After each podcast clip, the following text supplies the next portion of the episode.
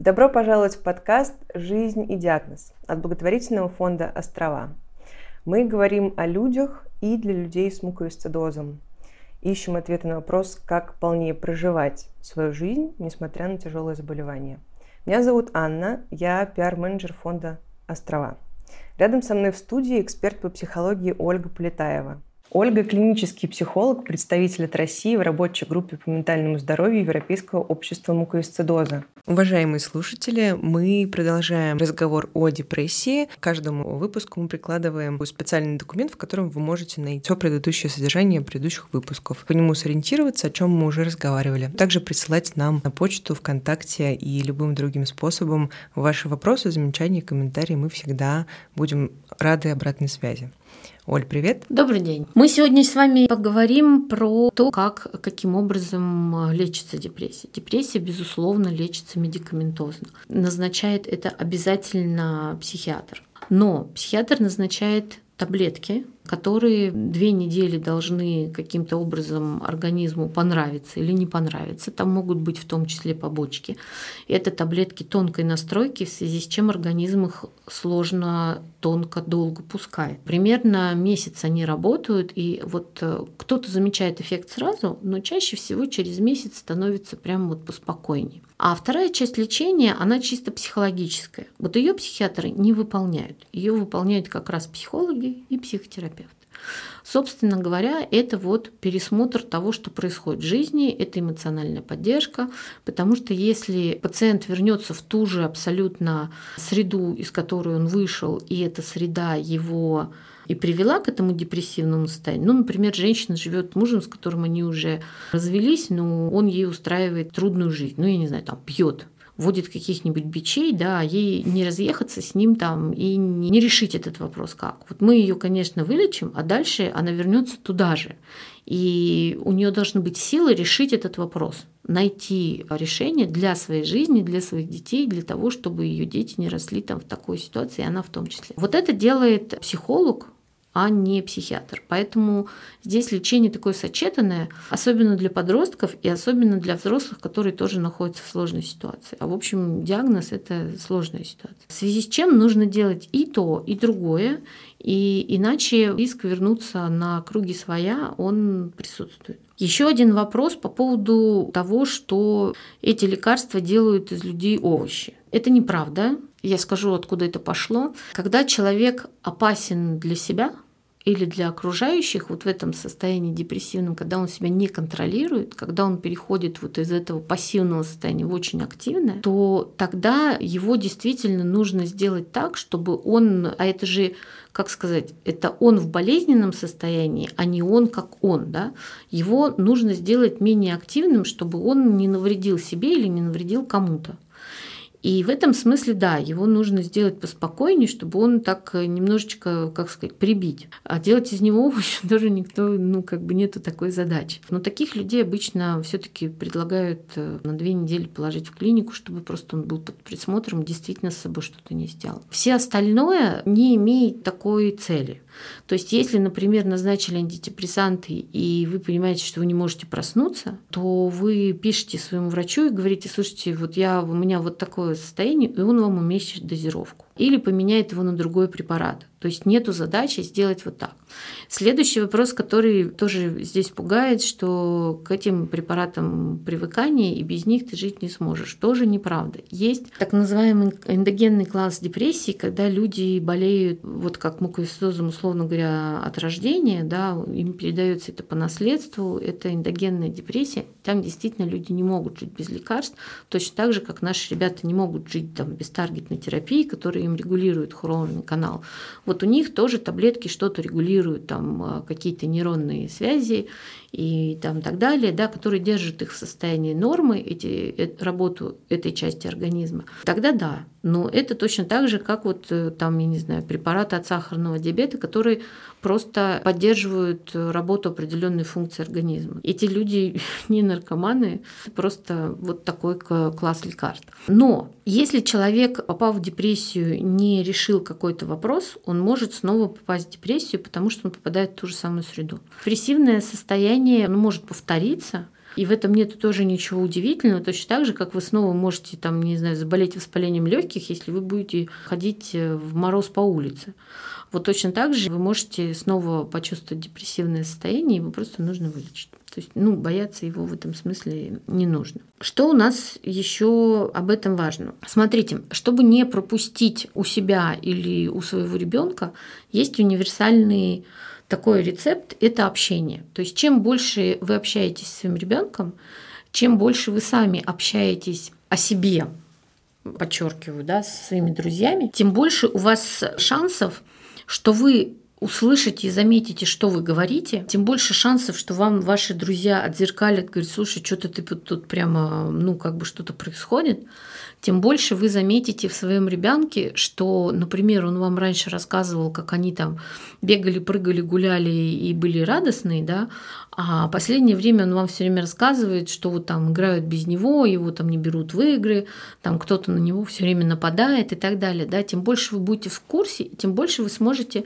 в том числе это предвидеть. Если общения мало вот в значении именно узнать, а что там у ребенка происходит, не норовоучение почитать, а именно в, значении понять. Я понимаю, что на это может не быть времени, но тем не менее, тем больше шансов это все пропустить, тем больше шансов не заметить. Ребенка нужно вообще и ребенка и себя нужно проверять на то, сколько у, у ребенка социальной жизни, сколько у него друзей, ходят ли они куда-то, зовут ли его на день рождения, есть ли ему кого позвать на день рождения, какие у них интересы, какие у него структура дружбы, уважают ли его в этой группе, в которой он там состоит, есть ли она вообще, в принципе, эта группа и так далее. Что у него происходит на любовном фронте, скажем так, нравится ли ему кто-то, нравится ли он кому-то, получается ли, да, вообще, в принципе, он себе разрешает или не разрешает э, там в, в, в это пройти, пойти.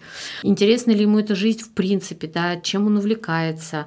И причем увлекается не обязательно, он ходит в робототехнику, да, а вот ему нравятся вот такие фильмы, вот такие сериалы, вот такие там, не знаю, спортсмены.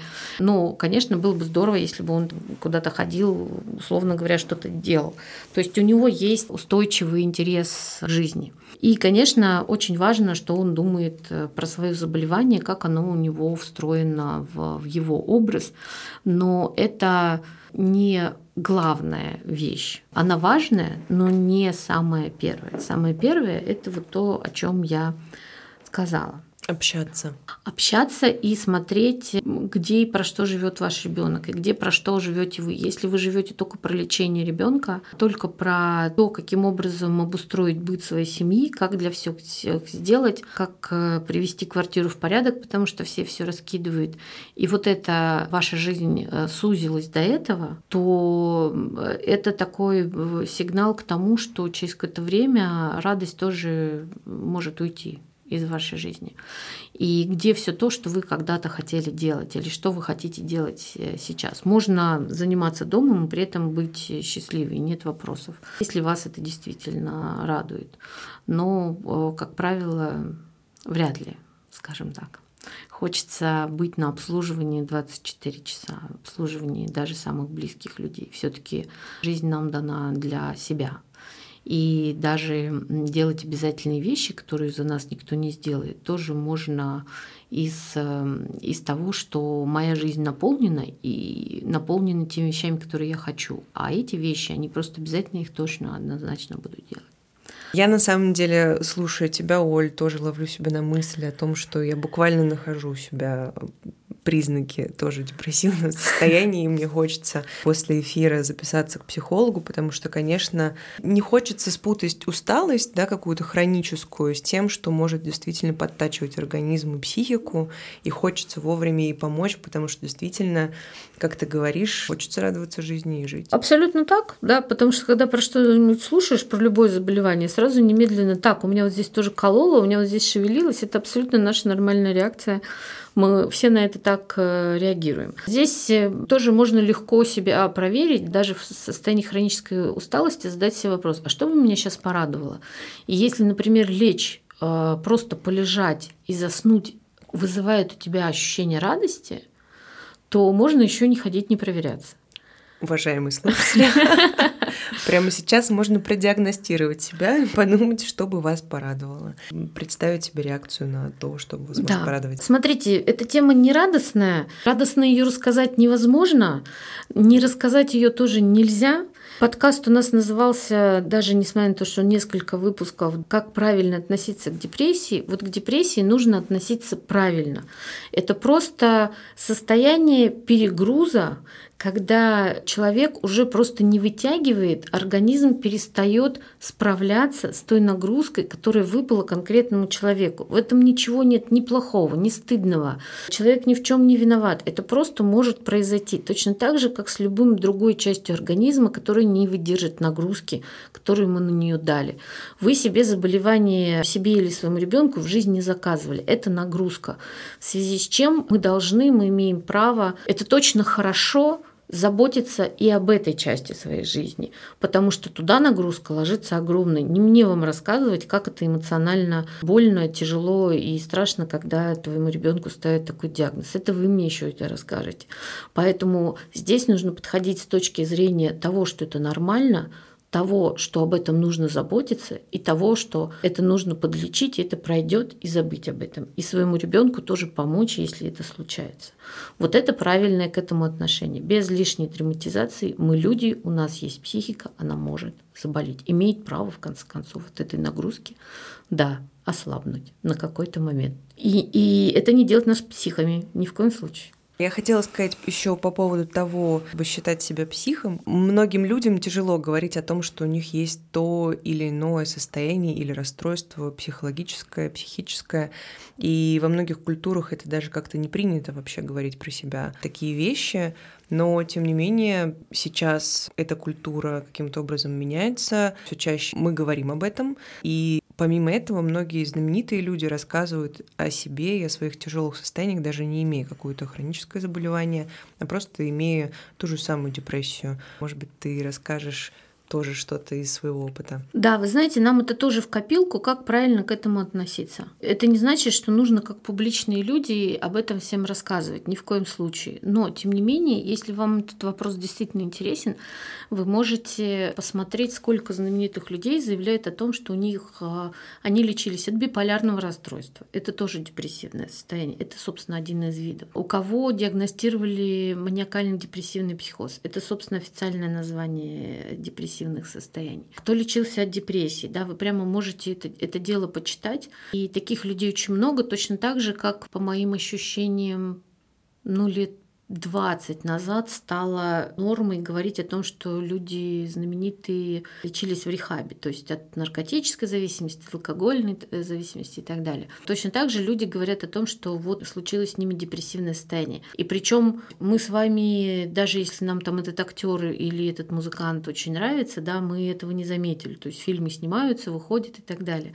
А человек говорит, что он все-таки проходил от этого лечения, да, проходил, принимал определенную терапию. И точно так же мы с вами знаем знаменитых людей, которые, к сожалению, депрессия их забрала, да, и музыканты, и там актеры и так далее. И это была другой вид депрессии. И зачем нам это с вами знать? Затем, чтобы понимать, что даже если нам кажется, что у человека все благополучно, и у него этого благополучия больше, чем у нас, то есть у него нет ребенка, который болеет, у него там много денег, у него есть мировое признание, у него есть любимая работа, которую он у него есть семья и так далее. Тем не менее, человек может заболеть депрессией, и это может иметь э, в том числе самый печальный конец. То есть то, что мы можем выйти в какое-то депрессивное состояние, говорит только о том, что мы, мы все люди одинаковые. Точно так же, как все и даже самые знаменитые люди могут сломать ногу, потому что она состоит из таких же костей, мышц, сухожилий, как и у нас с вами. И здесь ни деньги, ни благосостояние, ни еще что-то не играют главной роли. Здесь имеется именно в виду то, каким образом человек справляется с той ситуацией, которая дана ему. Тоже, если вам интересно, вы можете почитать, это не моя придумка, интервью очень состоятельных людей, я имею в виду, например, в первую очередь бизнесменов, которые сделали свое состояние сами. Они очень часто говорят о том, что когда они дошли до определенного уровня, у них наступает депрессивное состояние, потому что пропадает цель. Потому что когда тебе нужно выбиться и понимаешь, что вот там вот туда, вот туда, вот туда, и ты на это работаешь, а когда ты туда попал, что делать дальше? И даже более того, я вам могу привести пример, если нас будут слушать люди такого постарше возраста. Эпизод «Москва слезам не верит», там, где она говорит о том, что ты пока не говори своим мальчикам, что когда все в жизни добьешься, больше всего волком завыть хочется. И вот у этих вот очень благополучных, знаменитых и богатых людей тоже наступают такие моменты. А дальше что? и пропадает мотивация, наступает депрессия и так далее. Не только поэтому, но поэтому в том числе. И в этом смысле депрессия, она не различает, ты богатый, ты бедный, ты знаменитый, ты не знаменитый, у тебя есть чего-то или нету чего-то в какой то стране, там ты умный, не умный и так далее. Это просто то, что та болечка, которая может с нами случиться в связи с тем, что нам трудно в жизни. И может случиться с любым человеком. Абсолютно. Mm. Совершенно. От этого никто не застрахован. И то, что люди могут вас не понять в этой ситуации, тоже абсолютно нормально, потому что люди боятся, люди не хотят, и люди вообще в большинстве своем не очень осознанны. Да? Не вот. очень разбираются, мне кажется. То есть мало информации о том, что это такое. И опять-таки возвращаясь к тому выражению, что кажется, что человек псих, с ним как-то совсем что-то не так, а по факту это не, не так. Абсолютно. Нет.